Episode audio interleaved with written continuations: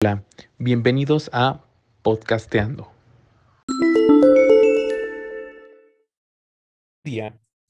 El día de hoy tenemos a una experta, Daniela Romero, que nos va a ayudar a conocer más sobre el 8 de marzo y por qué se conmemora el Día de la Mujer este día. Dani, ¿cómo estás?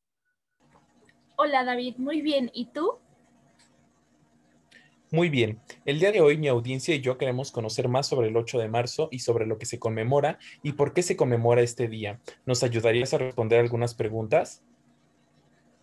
Claro, con mucho gusto. Ok, primero me podrías decir por qué es el 8 de marzo el Día de la Mujer.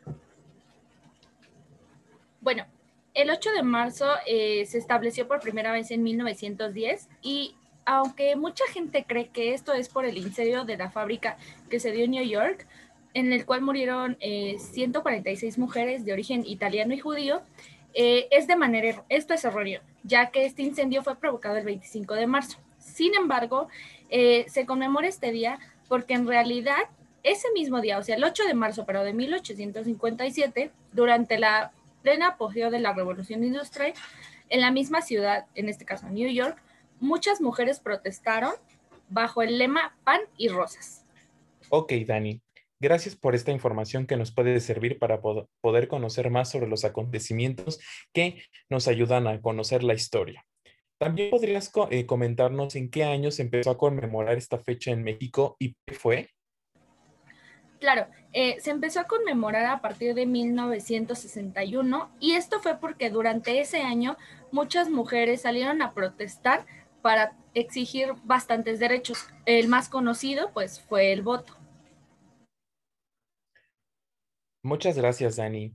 Y ahora, para poder concluir esta entrevista y que nos ayudaste a poder conocer más sobre esta fecha, ¿podrías darle un mensaje a todos nuestros oyentes sobre lo que tú piensas que se conmemora o por qué se conmemora esta fecha dentro del el mundo entero? Claro, yo considero que esta es una fecha bastante importante ya que conmemora la lucha que han tenido muchas mujeres ah, para recibir sus derechos y poder darle un mejor país a las futuras generaciones.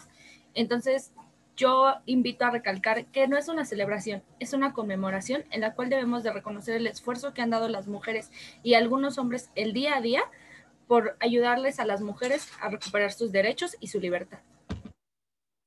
Muchas gracias, Dani, por esta información que va a servir a todos y a todas. Esperamos que les haya gustado el podcast del día de hoy. Nos vemos en la próxima. Hasta luego.